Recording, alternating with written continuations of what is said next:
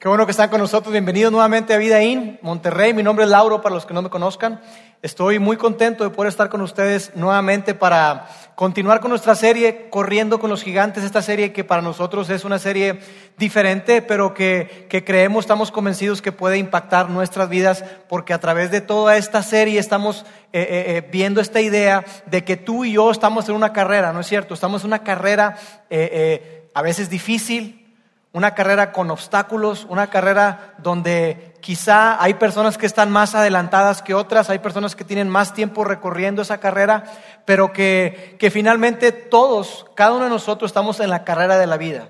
Y que esta carrera de la vida tenemos que correrla con persistencia, con valor y con fe. Entonces lo que hemos querido hacer en, en, esta serie es tomar esta idea que, como veíamos en el video, viene de, de la Biblia, de este pasaje tan conocido, donde la idea es que podamos nosotros eh, eh, ver qué podríamos descubrir si estas personas que están ahí, una multitud enorme de personas, ¿qué nos tendrían que decir a ti y a mí? Porque lo que hemos querido rescatar tanto de ese pasaje es que en esa carrera tú y yo no estamos solos. A veces pensamos que por la vida vamos solos. Nos sentimos así como que, ay, tristes, ¿verdad? Pero vemos ahí que, que, hay un montón de personas que nos están observando. Y esas personas que nos observan, esa enorme multitud, nos echa porras, nos anima, nos dice, hey, tú puedes, mira, mira mi ejemplo, mira lo que yo hice, mira mi caminar. Porque todas esas personas que, que, que, son considerados gigantes o héroes de la fe definitivamente cambiaron la historia por la manera en que vivieron su vida. Porque vivieron su vida con fe, creyendo a Dios, confiando en Dios. Entonces lo que hemos querido hacer a lo largo de toda esta serie, vamos a poner el, pasaje para verlo rápidamente. Dice, por lo tanto, ya que estamos rodeados de una enorme multitud de testigos de la vida de fe, quitémonos todo peso que nos impida correr, especialmente el pecado que tan fácilmente nos hace tropezar, y corramos con perseverancia la carrera que Dios ha puesto por delante. Entonces esa es la idea a lo largo de toda esta serie. Queremos rescatar o ver de tantos y tantos y tantos personajes que se mencionan en Hebreos en el capítulo anterior, que se le conoce como la galería o el salón de la fama de la fe, tomar algunos, algunos de esos personajes y, hacer como que, como que si fueran corriendo con nosotros y en ese tiempo, en esa vuelta que estamos recorriendo, que ellos pudieran decirnos, mira, esta es la lección más importante que yo aprendí a lo largo de mi vida. Esto es lo más importante que yo pude obtener de mi caminar de fe, de mi caminar con Dios en la vida. Es lo que queremos a lo largo de toda esta serie. Entonces, la primera semana hablábamos acerca de David. David fue el que corrió con nosotros y nos decía que puedes vencer cualquier límite si pones tu confianza en Dios. Es lo que veíamos con el personaje de David. Y después la semana pasada hablábamos acerca de Nehemías y con Nehemías decíamos también que ningún problema es demasiado grande cuando tienes o cuando pides ayuda. Ningún problema, no importa lo que tú estés atravesando, ningún problema es demasiado grande cuando tú pides ayuda. Y el día de hoy vamos a estar viendo otro personaje, otra, otra persona va a salir de la multitud a correr con nosotros un momento y a enseñarnos ese principio o esa lección más importante de su vida. Y para, para introducírtelo, para presentártelo a esa persona, eh, déjame contarte una historia. En el 2010, allá por junio del 2010, yo recuerdo que estaba lloviendo, estuvo lloviendo varios días, ya saben de quién les voy a hablar, ¿verdad? ¿Sí? ¿No? Estuvo lloviendo varios días y recuerdo que, que mi hermano me habló, mi hermano vivía enfrente, este, en la colonia enfrente de mi casa, este, de hecho nos chiflábamos del balcón, así de cerca estábamos, manito y así. Este, entonces me habla, me dice, Lauro, este, fíjate que se está metiendo el agua, brother de ver así, se me está metiendo el agua y quiero que me ayudes a ver cómo le puedo hacer para, pues para evitar que se, que, que, se esté ahí filtrando el agua. Entonces yo fui a su casa y, y, ahí estoy, estábamos los dos pensando cómo hacerle y en eso recibo una llamada y era mi esposa Mónica.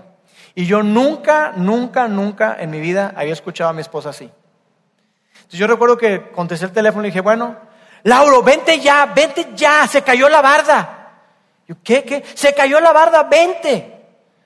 Entonces yo, yo salí ahí de verdad corriendo ahí, este, agarré el, vehículo, fum, llegué a mi casa y efectivamente eh, yo vivo en un, en un, como en un cerro, atrás de mi casa no hay nada, está, está el cerro y, tenemos, hay por ahí una cañada, este, entonces empezó a bajar un montón de, de, como que hubo un deslave y bajó piedra y lodo y todo y tenemos un, un teníamos un muro de contención de concreto y varilla y, y se hizo como una represa. Entonces empezó a acumular el agua ahí y ¡pum! se tronó y cayó en el jardín, desde una altura como de 8 o 10 metros. Y se, y se, cayó todo eso. Entonces estábamos ahí, ¿qué íbamos a hacer? Y esto y el otro. Y, y con el riesgo de que se cayera el resto de, de, la barda del muro de contención encima de mi casa porque estaba relativamente cerca. Y, y, bueno, entonces recuerdo que tuve que evacuar, literalmente fui y pasé la noche en casa de mi hermano, el que le estaba ayudando, que se le estaba metiendo agua. Ahí pasé la noche y, y pidiéndole a Dios que, que, que, hiciera algo, porque pues el riesgo de que se cayera encima de mi casa y qué voy a hacer y todo, ¿no? Eh, y me acuerdo que dieron como las 5 de la mañana, 6 de la mañana, tan pronto amaneció. Inmediatamente yo me fui a ver qué había, cómo estaba todo y efectivamente el muro se cayó.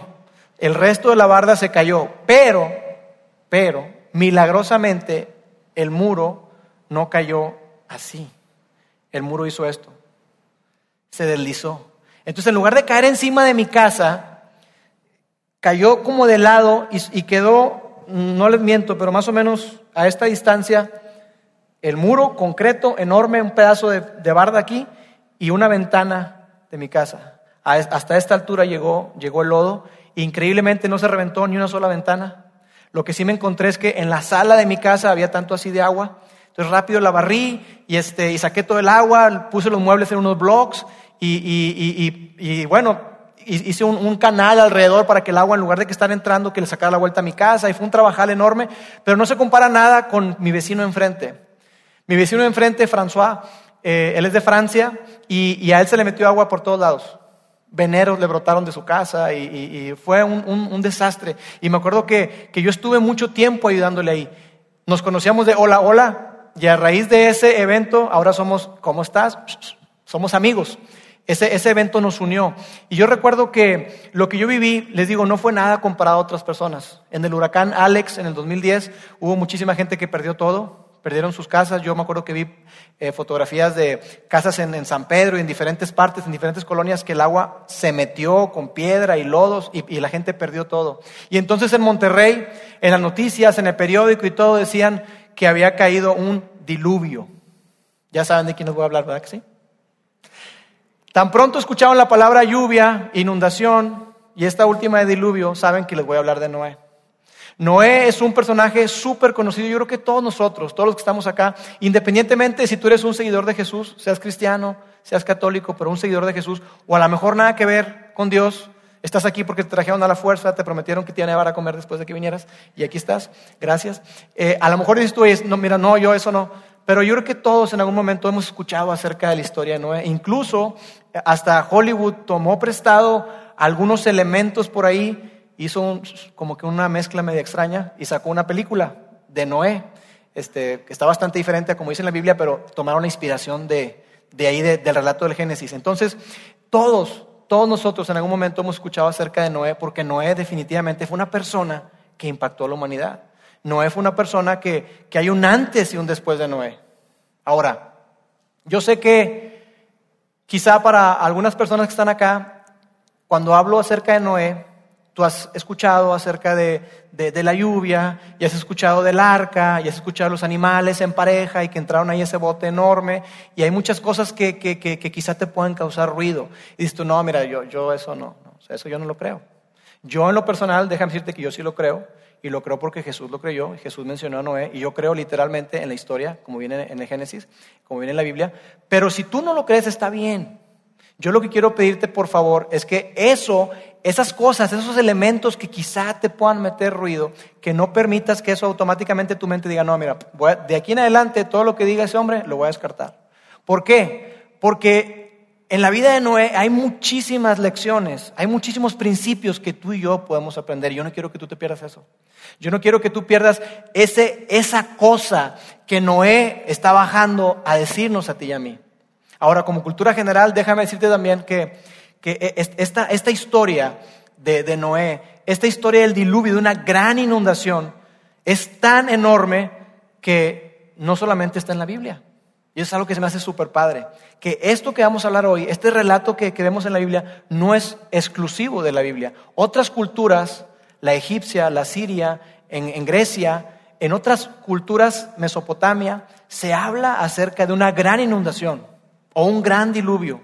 Pero algo chistoso o curioso es que fíjate que incluso Hoy, tú y yo, tan relevante es esto que tú y yo podemos ir al Museo Británico en Londres y ahí hay unas tablillas como de arcilla, de un material este, donde está como labrado o escrito una, una epopeya de Gilgamesh que data del año 2600 antes de Cristo, que narra este evento, que narra esto de una gran inundación a nivel macro, a nivel global, que arrasó con todo.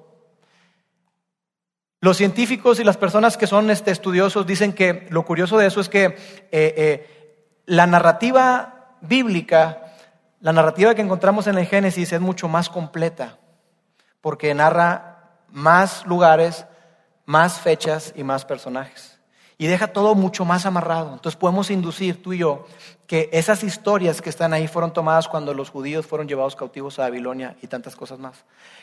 Hay pero independientemente de eso, hay historia, hay relatos que te dicen, hey, hubo un evento, hubo un evento que diferentes generaciones, diferentes culturas, que incluso nada que ver, no tuvieron ninguna conexión con los judíos, y está registrado ahí de que, oye, hubo un gran diluvio. Entonces yo quiero que, que por favor el día de hoy tú, tú abramos toda nuestra mente y que veamos que esta gran historia de Noé hay algo muy, muy grande que aprender. Entonces imagínate, ese es Noé. Ese hombre que, partió la historia, que se, salvó solamente él y su familia. Imagínate que ese hombre, ese gran gigante de la fe, tiene la oportunidad de bajar las gradas y correr junto contigo y conmigo a enseñarnos eso que fue lo más importante que él aprendió. Yo creo que si Noé estuviera con nosotros, si Noé estuviera con nosotros el día de hoy y bajara a decirnos eso más importante que él aprendió, entre muchas cosas, me imagino, hay una que para mí sobresale y es la siguiente que vamos a colocar en pantalla. Una persona puede hacer la diferencia. Una persona puede hacer la diferencia. Porque mira, si, si, hay alguien que, que, que tenía todo en contra, si hay alguien que realmente estuvo en una tormenta y si alguien literal le llovió, como decimos, ese fue Noé. Y sin embargo, Noé nos dice a ti y a mí, hey, una persona puede marcar la diferencia, una persona puede hacer la diferencia, tú puedes hacer la diferencia. Tú puedes hacer la diferencia en la manera en que manejas tus finanzas, tus relaciones, tu tiempo, tus prioridades. Tú y yo podemos hacer la diferencia. A veces nos preguntamos, ¿no es cierto?, si, si lo que estamos haciendo en la vida vale la pena, si hay un propósito atrás o estamos nada más así porque sí, si, si, si realmente nuestra vida cuenta para algo. Cuando tú y yo nos preguntamos eso, Noé alza la mano y dice, hey, sí, claro que sí, vale la pena. Una sola persona puede hacer la diferencia y yo, yo soy testigo de eso. A mí nadie me va a contar, yo soy testigo de eso. Noé es lo que te puede decir a ti y a mí. Una persona puede hacer la diferencia. Y yo quiero que, vayamos a estar viendo eh, algunos elementos acerca de, la vida, de, la vida de, Noé que nos van a ayudar a entender este principio. Eh, el relato de, Noé se encuentra en el libro de Génesis, que es el primer libro eh, en la Biblia, y fue escrito por un hombre bastante famoso y bastante conocido que seguramente has escuchado, que es Moisés. Moisés escribió los primeros cinco libros de la Biblia. Y, registra ahí este hecho, este relato de todo lo que ocurrió con, Noé. Ahora, cuando, cuando Noé eh, sale en escena o aparece en escena, los estudiosos dicen que habían pasado aproximadamente 10 generaciones. La gente vivía mucho más años, entonces había pasado 10 generaciones. Tú lees ahí el relato en Génesis desde Adán hasta Noé y hay 10 personas, 10 cabezas, 10 generaciones. Y dicen que habían pasado aproximadamente alrededor de mil y cachito de años. Entonces, vamos a ver qué es lo que había ocurrido desde Adán hasta Noé y cuál era el mundo en el que Noé vivía. Dice así, el Señor vio la magnitud de la maldad humana en la tierra y que todo lo que la gente pensaba o imaginaba era siempre y totalmente malo. Imagínate eso. Imagínate que todos los días, cada mañana, la gente se levanta y a ver a quién, a ver a quién me agandalle hoy. A ver de quién tomo ventaja hoy. Todo el tiempo maquinando, pensando mal, mal, mal, mal. Pensando el mal, pensando lo malo, pensando lo malo. Todo el tiempo su pensamiento y su imaginación inclinado hacia el mal. Dice entonces, el Señor lamentó haber creado al ser humano y haberlo puesto sobre la tierra. Se le partió el corazón. Y esto es algo que me parece muy interesante porque ¿cómo es posible que en, un tiempo tan largo, corto, no sé cómo decirlo, pero en esas diez generaciones se haya el hombre corrompido por completo, está corrupto, totalmente pensando en el mal, siempre en el mal. ¿Y, y cómo es que, que en este tiempo Dios no estaba ajeno? O sea, Dios no es como que, híjole, bueno, Dios dice ahí que vio, que vio lo que estaba ocurriendo, dice que se le partió el corazón y eso a mí me mueve. Ver que Dios no está ajeno a la tristeza, Dios no está ajeno a la, necesidad, Dios, Dios no está ajeno a la gente que está sufriendo, dice que se le partió el corazón. A él le dolió mucho ver que el hombre, su creación, la corona de su creación, el hombre, estaba siempre, siempre, siempre pensando en el mal. Continúa la historia ahí más adelante, dice, entonces el Señor dijo, borraré de la faz de la tierra a esta raza humana que he creado. Así es, y destruiré a todo ser viviente, a todos los seres humanos, a los animales grandes, a los animales pequeños que corren por el suelo y aún a las aves del cielo. Lamento haberlos creado, pero Noé encontró favor delante del Señor. Y ahí me encantan los peros cuando se trata de Dios. Pero Dios, pero Dios, pero Dios. Porque yo no sé qué es de tu vida y qué es de la mía, pero yo sí sé que aunque todas las cosas estén mal, hay un momento en que, pero Dios interviene. Y eso me encanta de Dios. Entonces dice aquí que, que Noé halló favor o halló la gracia, halló gracia delante de Dios. Gracia es, es, es un regalo o un favor inmerecido. O sea, Noé dice que, que, halló gracia delante de Dios y ahí lo que significa es que no es que Noé fuera una persona eh, eh, que, que, por sus méritos mereciera tener la gracia de Dios, sino que Dios simplemente lo vio y lo escogió. Ahora Noé hacía algo, Noé vivía de cierta manera, y lo vamos a ver también. Pero lo que nos dice este texto es que la vida no se trata solamente de nosotros. Tú y yo hallamos favor delante de Dios. Y Dios sigue extendiendo hoy su gracia. Dios sigue extendiendo su favor para que tú y yo, en esta generación, en este lugar, en este momento, tú y yo podamos marcar la diferencia. Entonces yo quiero que si Noé nos dice a ti y a mí, mira, una sola persona puede hacer la diferencia, yo quiero que veamos al menos tres cosas en las que Noé nos dice que tú y yo podemos marcar diferencia, en tres áreas. La primera área o la primera cosa es que tú puedes hacer una diferencia para tu familia. De hecho, a los que tienen el boletín, esta, hojita, aquí en la parte de atrás viene, viene para si acaso alguien de ustedes quiere tomar nota. Puedes hacer una, una diferencia para tu familia. Noé halló este favor de Dios, caminó con Dios de cierta manera que ahorita vamos a ver, y eso hizo toda la diferencia para su familia. Eso hizo que toda su familia fuera beneficiada. Dice ahí en Génesis 6, 9, dice, Noé era un hombre justo, la única persona intachable que vivía en la tierra en ese tiempo y anduvo en íntima comunión con Dios. Noé, que fue el que halló el favor de Dios, Dios estaba con él, él eso le permitió, el hallar el favor de Dios le permitió que caminara de una manera recta, de una manera íntegra, de una manera intachable y que anduviera en íntima comunión con Dios. Y eso fue lo que hizo toda la diferencia. Fíjate lo que dice más adelante, dice, cuando todo estuvo preparado, es decir, el arca y, todo aquello que Dios le había mandado que hiciera, cuando todo estuvo preparado, el Señor le dijo a Noé, entra en la barca con toda tu familia, porque puedo ver que entre todas las personas de la tierra, solo tú eres justo. Y pongo en amarillo, solo tú. No dice, solo tú y tu familia. Solo tú y los tuyos son justos. Dice, solo tú. Dios encontró a Noé y por lo que Noé estaba haciendo, por lo que Noé estaba viviendo, por la manera de vivir, por la manera de caminar, por la manera de dirigirse, por la manera en que él pensaba y actuaba, por eso fue que toda su familia fue beneficiada. Y aquí hay un principio que no nos debemos de perder. Tú puedes hacer la diferencia para tu familia. Tú puedes hacer la diferencia para tu familia. Quizá tú te preguntas si la manera que vives tendrá algún efecto, tendrá un impacto. Todo lo que tú y yo hacemos, todo, absolutamente todo influye. Tú y yo siempre estamos influyendo a la gente que está cerca de nosotros, especialmente a los que tenemos más cerca.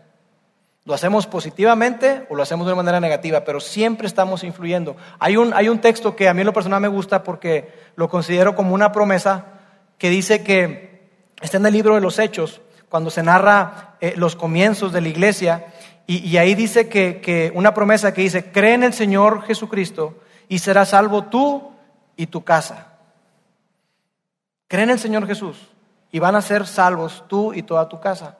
Ahora, lo curioso es que en el original, que es el griego, la palabra casa no significa solamente tú y tu familia. Y no significa tampoco que es como por ósmosis. Yo creo, entonces mis hijos van a creer automáticamente, no. Pero es una promesa de que la manera en que tú vives, la manera en que tú actúas, la manera en que te comportas, los valores que integras y el caminar en íntima comunión con Dios, como lo hizo Noé, eso va a influir en tu familia. Eso va a impactar a tu casa de tal manera que ellos también lleguen a creer. Eso es lo que significa. Ahora, cuando se habla acerca de, de tu casa, que les digo, no es solamente la familia inmediata, sino la gente que influye a tu alrededor, los sociólogos dicen lo siguiente, dice que, que tu esfera de influencia son aquellas personas con las que tú convives una hora o más por semana. Y que la persona promedio aproximadamente tiene 12 personas en su esfera de influencia. Todas aquellas personas con las que tú pasas una hora o más semanalmente, esa es tu esfera de influencia. La persona promedio tiene 12 personas. Habrá gente que tenga más, otros menos, pero 12 personas es el promedio. Un dato curioso que me parece preocupante es que los sociólogos también dicen que el papá promedio hoy en día pasa 7 minutos al día con sus hijos. 7 minutos significativos con sus hijos. Si tú multiplicas 7 minutos por 7 días, te da 49 minutos. Es triste, pero es la realidad que incluso a los padres, a veces nuestros propios hijos no están en nuestra esfera de influencia. Están fuera, porque no pasamos suficiente tiempo con ellos. Y Noé nos dice a ti y a mí, hey, tú puedes hacer la diferencia, tú puedes hacer la diferencia por tu familia, pero tienes que pasar tiempo con tus hijos. Tú y yo tenemos que pasar tiempo con nuestros hijos si queremos hacer la diferencia para ellos. Y la manera en que nos conducimos en esa esfera de influencia, cuando tú empiezas a dar pasos hacia Dios, cuando empiezas a caminar con Dios, la gente que tienes cerca, esa gente con la que pasas una hora o más semanalmente, la gente lo nota. Y entonces la gente te empieza a preguntar, oye, ¿qué estás haciendo? ¿A dónde estás yendo o qué? Tú eras así y ahora eres así. ¿Por qué ahora, por qué ahora te veo tan tranquilo? Ahorita estarías comiéndote las uñas y estás tan tranquilo, ¿por qué? No, pues no, nada, es que fíjate que estoy caminando con Dios. Ah, caray. Tienes oportunidad de influir, de impactar la gente. Esa gente que tienes cerca, tu esfera de influencia, cuando estás caminando en una relación creciente con Jesús. Y eso es lo primero que Noé quiere que tú y yo sepamos. Que toda persona, una, una sola persona, puede marcar la diferencia para su familia.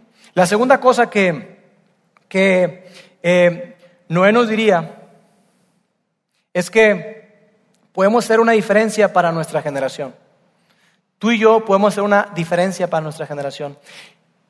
Y me voy a regresar tantito hablando acerca de la familia. Aquí está mi papá, ahorita lo vi, me acordé. Mi abuela, la mamá de mi papá, ella era una mujer de fe, era una mujer de oración, una mujer que caminaba con Dios. Y mi abuela Sarita, yo recuerdo que en alguna ocasión yo fui a su casa a quedarme a dormir ahí, estuve como dos, tres días ahí, cuatro días. Y yo recuerdo que ella antes de que amaneciera, ella se levantaba y ahí me tocó verla orando hincada en la cama, orando y pidiéndole a Dios por cada uno de sus hijos. Y yo recuerdo que papá me decía cuando yo era niño, me decía, no, es que mamá y las oraciones de mamá y las oraciones de mamá. Yo decía, ¿qué es eso? Pero ahora entiendo. Y yo te puedo decir hoy que muchos de los que estamos aquí y la fe de mi familia en gran parte se debe a esa mujer. Una mujer que decidió hacer la diferencia por su familia. Una mujer que decidió orar y vivir su vida creyéndole a Dios. Así que si tú te preguntas si tu vida, si caminar en integridad, si buscar a Dios va a marcar diferencia para tu familia, no te diría, hey, sí, sí, créelo que sí. Tú puedes hacer una diferencia para tu familia. Hablando acerca de impactar o de hacer la diferencia para tu generación. Noé definitivamente, Noé definitivamente hizo la diferencia por su generación y por las generaciones. Porque Dios vio en Noé eso especial, el favor de Dios en él, y dijo, ¿sabes qué? Voy a destruir a todos, pero a ti no, a tu familia no. Y Noé, a raíz de eso, todos los que estamos acá se lo vemos a Noé. Cuando hablamos de, de hacer una diferencia para tu generación, generalmente pensamos en cosas macros, en cosas grandes, en cosas que impacten a nivel mundial. Esta generación, yo la voy a impactar. Y a veces nos quedamos ahí, con un sueño, con algo, pero yo quiero decirte que qué bueno que pensemos así a nivel global. Estamos tan globalizados ahora que siempre pensamos en términos así. Pero yo te sugiero, y Noé nos diría, que empecemos con lo que tenemos cerca. Empecemos con lo que tenemos a nuestro alcance. Tú puedes hacer una diferencia para tu generación. A veces pensamos, les digo, que puede ser algo tan grande. Hay una chica que, a mí me impresiona, se llama Malala. No sé si la han escuchado. Eh, esta, esta niña, ella levantó la voz y dijo, oye, no está bien que a las mujeres les impidan la educación. No está bien que no tengamos acceso a la educación. Y ella levantó la voz como desde los 11 años y empezó a ser una, una persona defensora de los derechos de las mujeres. Después llegaron los talibanes a, su país, a su, a su lugar, y estando ahí, ella siguió levantando la voz y dijo, es que no está bien, no nos van a silenciar. Un día iba en un camión ella rumbo a la escuela con otras compañeritas, se subieron unas personas y dijeron, ¿quién es Malala? Y eso es lo último que recuerda. Le dispararon en la cabeza. Pero Malala sobrevivió y Malala ganó el Premio Nobel de la Paz. Y ella sigue defendiendo los derechos de las mujeres a que tengan acceso a la educación. Y es una gran historia. ¿Y cuántos de nosotros no quisiéramos mostrar algo así tan grande, tan macro, wow, a nivel global y está súper bien, súper chido? Pero yo te sugiero que empecemos con lo que tenemos cerca. Dios te ha colocado a ti y a mí aquí en el ahora, aquí en este momento, en esta comunidad, en esta ciudad, para que impactemos a nuestra generación. ¿Cómo puedes hacer? ¿Quién es esa generación? La generación son las mamás de los compañeros de tus hijos del colegio. No es tu círculo de influencia, pero es gente con la que tú de repente convives. Tú puedes hacer la diferencia en la generación de los niños del colegio de tu hijo. Tú puedes hacer la diferencia en tu generación ahí en el, en el colegio, en la universidad, donde tú estás, donde Dios está colocado. Tú puedes hacer la diferencia. Tú puedes hacer la diferencia. Porque fíjense, muchas veces pasamos el tiempo diciendo, mira, yo sí voy a hacer la diferencia, pero cuando me gradúe. Ahorita mi, mi prioridad es estudiar. Entonces, cuando me gradúe, entonces lo voy a hacer. Y te gradúas y entonces dices, ¿sabes qué? Yo voy a hacer la diferencia cuando, cuando tenga trabajo. No tengo trabajo y como no tengo trabajo, pues no tengo dinero. Y si no tengo dinero, pues ¿cómo ayudo? Pero ya que tenga trabajo, entonces sí.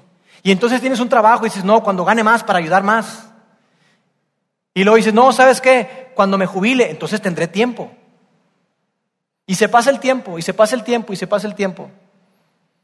Y Noé nos invita a ti y a mí hoy hey, tú, tú, tú, tú puedes hacer una diferencia para tu generación. Si tú vives creyendo eso, tu vida es muy diferente.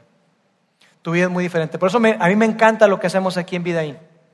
Me encanta lo que hacemos porque cada domingo, cada domingo, cada domingo, muchos voluntarios vienen a dar de su tiempo, vienen a dar de su corazón, vienen a dar de su pasión, porque ellos están convencidos de que lo que hacemos aquí está haciendo una diferencia para esta generación. Para niños, y me encanta, mi esposa y yo estamos involucrados en el ministerio de niños o de familias, y me encanta ver las historias de niños, de jovencitos que, que, que hablan acerca de, de, ese gran Dios y la confianza que tienen en Él. De, de, de, consejos que le dan a sus papás a veces y que es tú, wow. O sea, un niño diciéndole a su papá, no, papá, ten fe, confía. Wow. Me encanta. Entonces yo quiero decirte que si tú quieres impactar tu generación, este es un excelente lugar para que lo, para que lo hagas. No necesitas tener demasiada preparación, no necesitas tener demasiado conocimiento, no necesitas tener dinero, no necesitas tener nada, necesitas tener disposición. Necesitas tener disposición y tú y yo podemos, podemos impactar. Hay una pareja que se encuentra aquí en este momento, que yo quiero mucho, ellos van a mi grupo eh, de vida. Todos los jueves nos, reunimos a convivir y a, platicar y a hacer la vida juntos en un grupo de vida. Oscar y Ellen se llaman ellos. Y ellos me impactan, cuando yo escuché su historia la primera vez, yo quedé impactado. Yo estaba llorando. Y esta semana tuve la oportunidad de estar con ellos y yo les decía, wow, mis respetos por lo que están haciendo. Porque ellos lo que hacen es que hay un programa, una organización que se llama Back to Back, a la cual ellos pertenecen. Y Back to Back tiene un programa que se llama Esperanza, donde lo que hacen ahí es que a los jóvenes, a los niños que están en esas casas hogar, llega un momento en el que ya no los pueden tener cuando llegan a secundaria. Pero Back to Back dijo, tenemos que hacer algo con esos jóvenes que salen de secundaria. ¿Dónde, ¿Cómo les ayudamos? Entonces lo que hicieron ellos fue que en ese programa es colocar eh, eh, a una pareja para que les puedan modelar lo que es una familia. Y ellos tienen, hoy, tienen ocho jóvenes viviendo con ellos.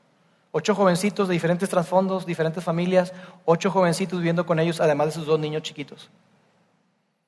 Ellos están haciendo la diferencia para su generación. Y tú puedes pensar, bueno, es que ellos son misioneros.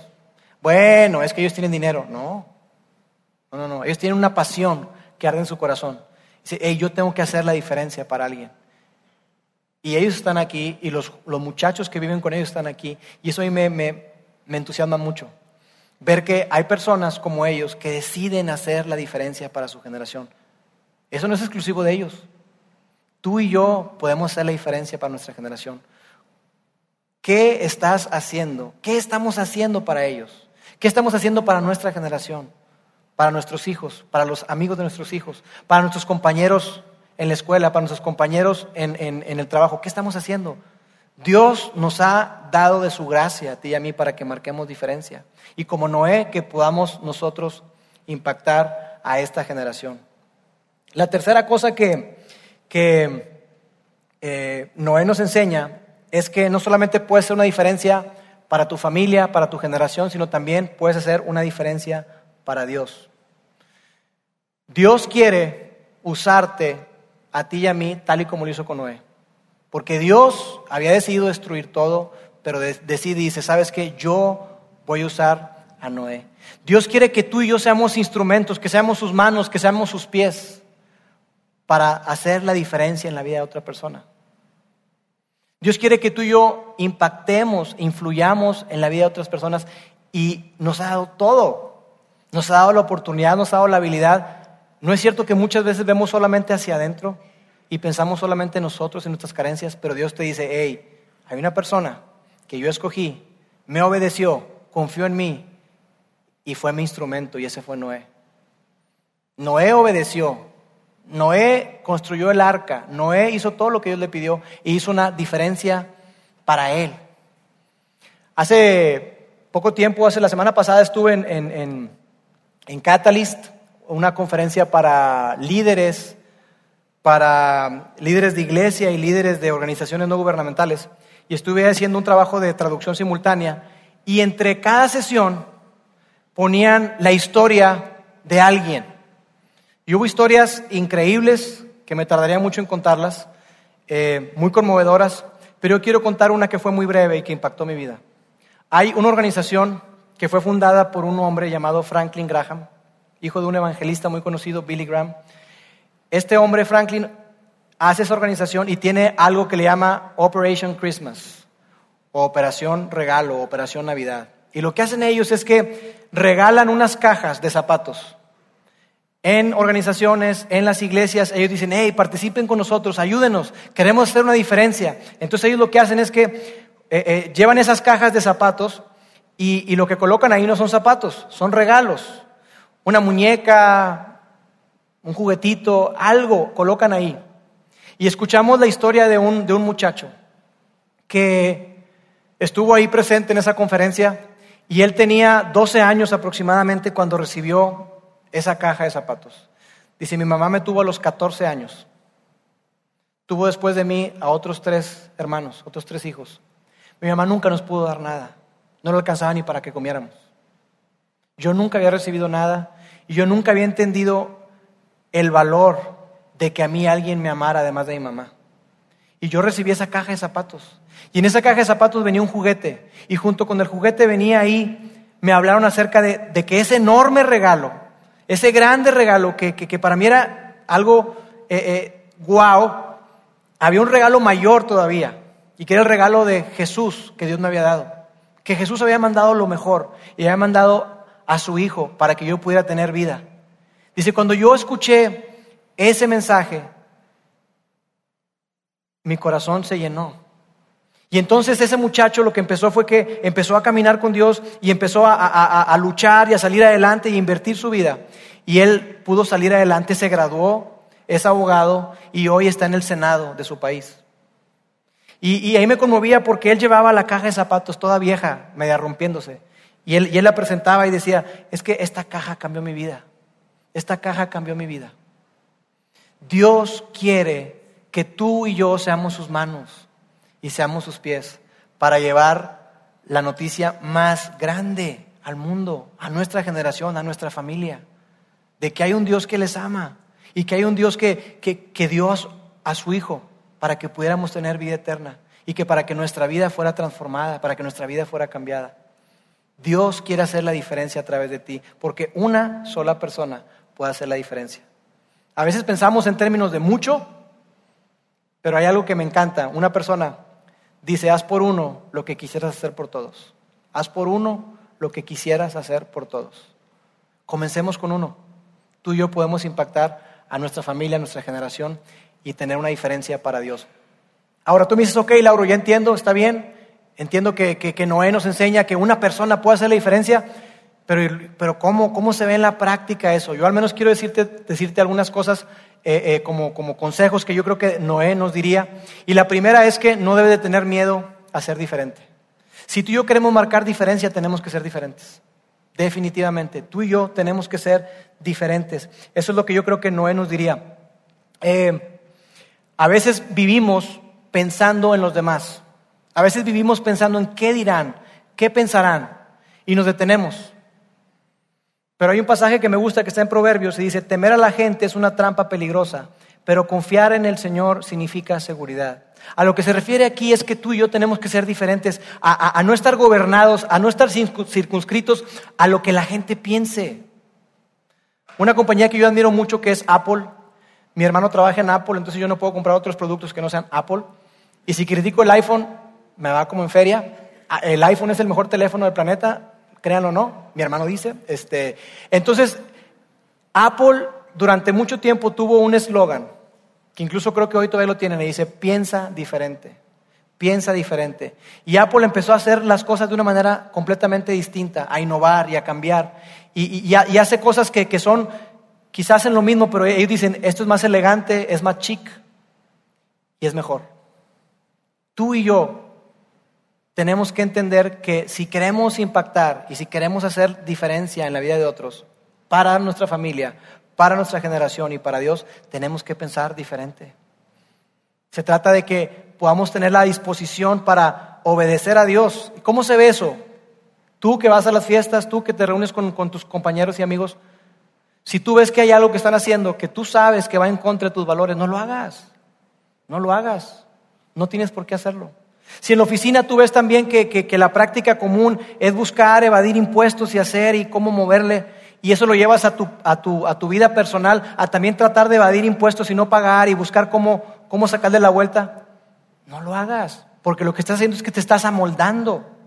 Y Dios quiere que tú y yo, para poder ser una diferencia, tenemos que ser diferentes. La segunda cosa que yo creo que no nos diría también con respecto a cómo se ve en la práctica, es que no debemos de tener miedo a hacer cosas que que no hemos hecho.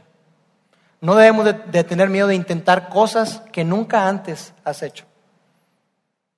Quizá para algunas personas intentar algo nuevo sería, por ejemplo, pedir perdón. Será pedir ayuda. No, no, no es que yo puedo solo. Yo sé, yo me las voy a arreglar yo puedo solo. Yo, no, yo, soy yo soy de esas personas que yo nunca pido ayuda. Pues sabes qué, y en base al mensaje de la semana pasada, necesitas comenzar a pedir ayuda. Haz Intenta hacer cosas que nunca antes no, habías hecho. No tengas miedo, no tengas miedo, no te detengas. Para otros quizá sea, oye, ¿sabes qué? Inténtalo. Estás pensando en un negocio, estás pensando en, una campaña, estás pensando en, hacer algo para impactar. No tengas miedo, no te detengas. No tengas miedo a hacer algo que nunca se había hecho. Fíjate, hay un pasaje ahí hablando acerca de Noé. Está en, en Hebreos 11:7, dice, fue por la fe que Noé construyó un barco grande para salvar a su familia del diluvio en obediencia a Dios, quien le advirtió de cosas que, ojo, que nunca antes habían sucedido. Por su fe, Noé condenó al resto del mundo y recibió la justicia que viene por la fe. Cuando Dios le habla a Noé y le, y le dice de, un diluvio, eso nunca había ocurrido. Entonces no dice, ¿un, di, un di qué?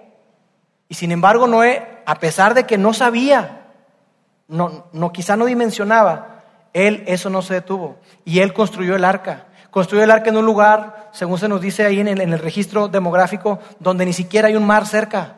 Imagínate hacer un bote en un lugar donde no hay mar. Pues, ¿Qué estás haciendo? Estás loco. Y él estuvo ahí construyendo el arca. ¿Qué estás haciendo Noé? No, pues aquí haciéndome loco. Dándole al arca.